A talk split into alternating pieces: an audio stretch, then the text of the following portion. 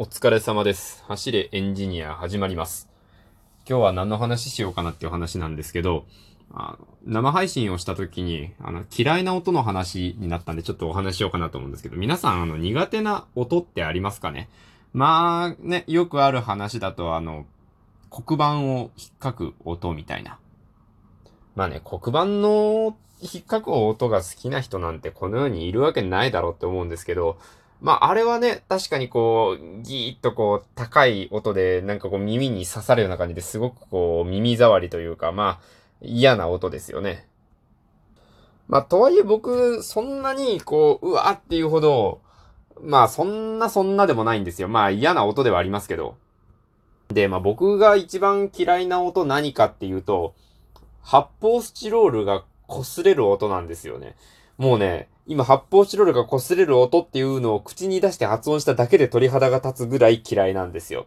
あの、なんて言うんですかね、あの、こう、なんというか、絶妙に摩擦があるようなないようなわかんないあの塊がこう、キュッキュッとこう、キュッっていう感じのあの音を立てながらこう擦れる音がもう最高にね、ダメなんですよ。もう今ね、体中、もう、なんていうんですか、鳥肌？鳥肌だらけですよ。で、これの嫌なところって、あ黒板の音って正直もう、我々人生で聞くタイミングもほとんどないと思うんですよ。なぜなら身の回りに黒板がないから。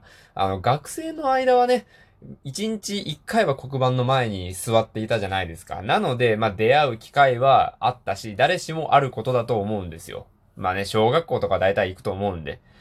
なんですけど、あの、卒業したらね、大学まで卒業してしまえば、もう学校の先生とかでもない限り黒板ってなかなかもう、あとはあの、おしゃれなカフェのメニュー表ぐらいしか黒板ってないですよね。うん。だからね、もう出会わないんですよ。我々も一生ね、出会うことはないです、ほとんどの場合。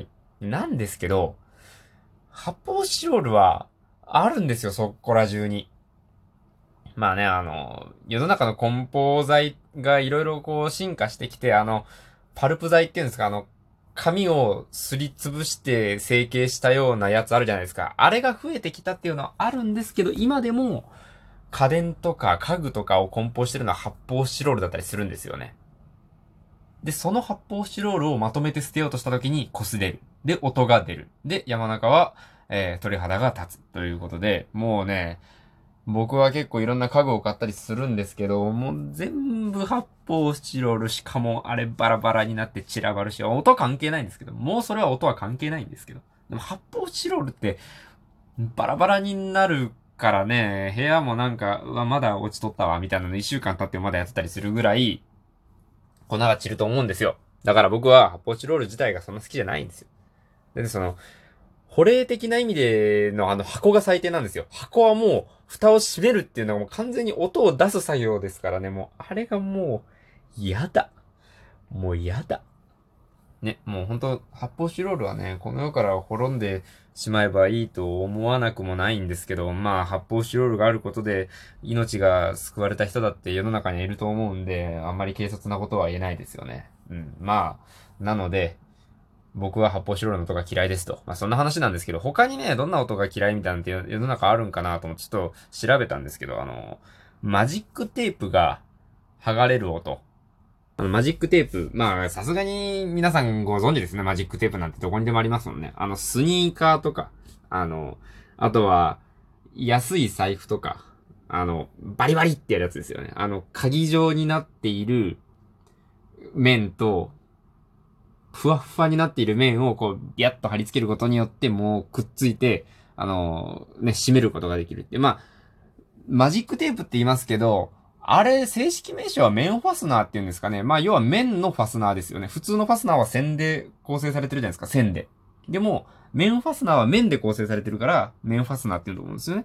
なんだかその面ファスナーを、こう、バリバリバリってやろうとかね、嫌いだっていう方がいるらしいんですけど、僕これね、わかんないんですよね。もうほんとね、嫌いな音なんて人それぞれなんですよ。もう感覚の違いですからね。なんですけど、バリバリっての気持ちよくないですか？あの、ね、こう古い、ちょっと一部でしか通用しないんで言うと、あの、会計は任せろ、バリバリバリってってあの財布をね、開けるような描写みたいなのがね、あの、某所であったりするんですけど、そんな感じのあの、バリバリっていうの結構爽快感のある音だと思うんですよ。あの、キュッとか、あの、ギギギっていうのとはまた違って、バリバリバリっていうのはなんかもう、バリバリバリじゃないですか。もう全然何も伝わらんと思うんですけど、こう、小気味良いぐらいに言っていいと思うんですよ。うん、だからね、僕はメンファスナーの音は好きだなって、そんなところです。まあね、うん。今日の話は正直こんなところなんですけど、皆さん苦手な音とか好きな音とか嫌いな音とか、なんかもう聞いただけで飛び上がるぐらい好きな音とか、もしあったら教えてくださいまし。最近ね、ASMR って流行ってるじゃないですか。あの、なんか、なんだっけ？あの、石鹸？石鹸？あるじゃないですか。あの、泡立てて手洗うやつ。あれに、こう、切れ目を入れて、サイの目状に切っていく動画とかもあれね、パラパラパラパラパラって音がして結構ね、いい音が出るんですね。ああいうの。あとは砂を切るとかね。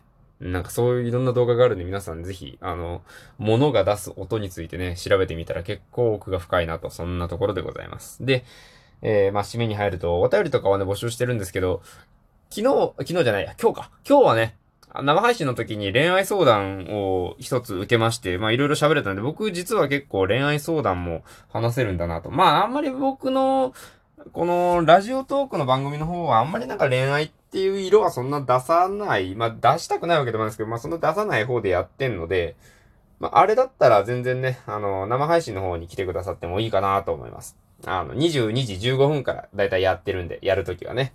なんで、まあそこでもいいので、お便りが欲しいぜっていうところでよろしくお願いいたします。今日はこれぐらいかな。それではご清聴ありがとうございました。お疲れ様でした。失礼いたします。